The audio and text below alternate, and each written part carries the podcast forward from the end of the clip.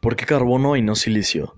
Hay dos razones por las que los organismos vivientes están formados principalmente por carbono, oxígeno, hidrógeno y nitrógeno. La adecuación de estos elementos para funciones específicas de los procesos vitales y su disponibilidad en el ambiente.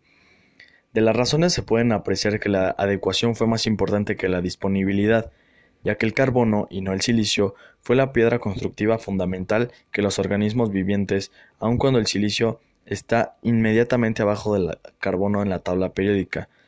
Es más de 140 veces más abundante en la corteza terrestre que el carbono.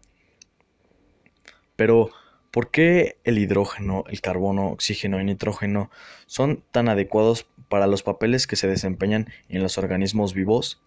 Lo primero y principal es que están entre los átomos más pequeños que forman enlaces covalentes, y además el carbono, oxígeno y nitrógeno pueden formar enlaces múltiples.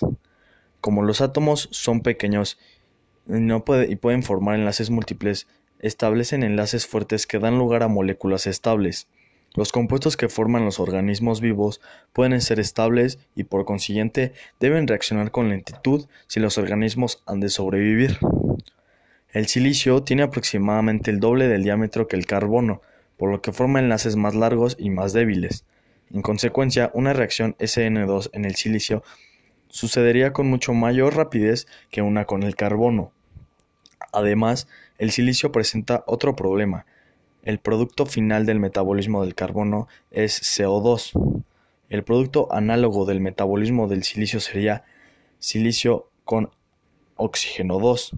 Pero a diferencia del carbono, que está doblemente enlazado del oxígeno en el CO2, el silicio solo presenta un enlace simple con el oxígeno en el CO2. Por consiguiente, las moléculas del dióxido de silicio se polimerizan y forman cuarzo, es decir, arena.